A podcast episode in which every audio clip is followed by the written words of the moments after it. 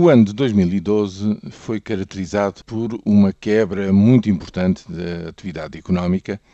e essa quebra traduziu-se num aumento muito grande do número das empresas que deixaram de laborar. A estatística agora diz-nos eh, que terão sido qualquer coisa como 18 mil empresas, estando umas outras sete eh, num processo justamente de liquidação, portanto 25 mil ao todo.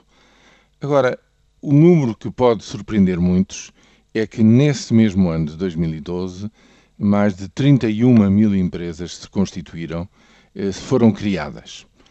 Evidentemente que esta estatística, só assim,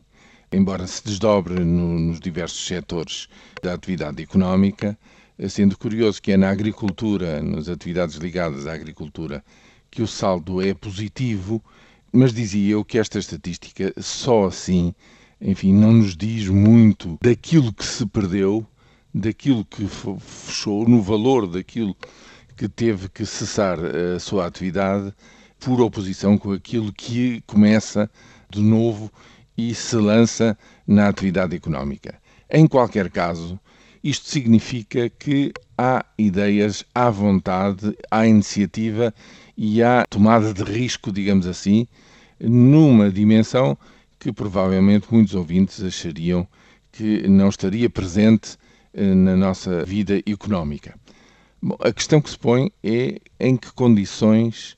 com que apoio de, de, de crédito, com que capacidade de expansão para o conjunto das empresas, nomeadamente para as pequenas e médias empresas, é que eh, eh, todas elas vão funcionar neste ano de 2013. Quanto a isso, agora que se iniciou, digamos, a época da apresentação de resultados, começam a ouvir-se vozes a dizer que a situação não é tão apertada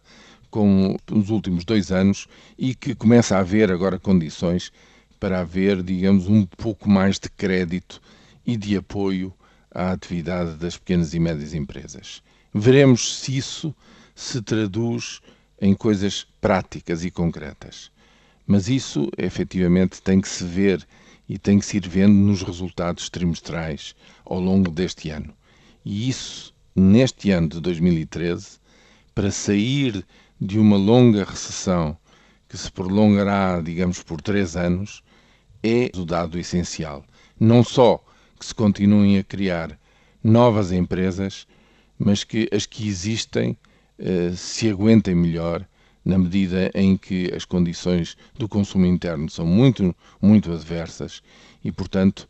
há grandes dificuldades, nomeadamente grandes dificuldades de tesouraria. Até que ponto é que as condições começam a melhorar nesse campo é uma das questões a seguir nos próximos meses.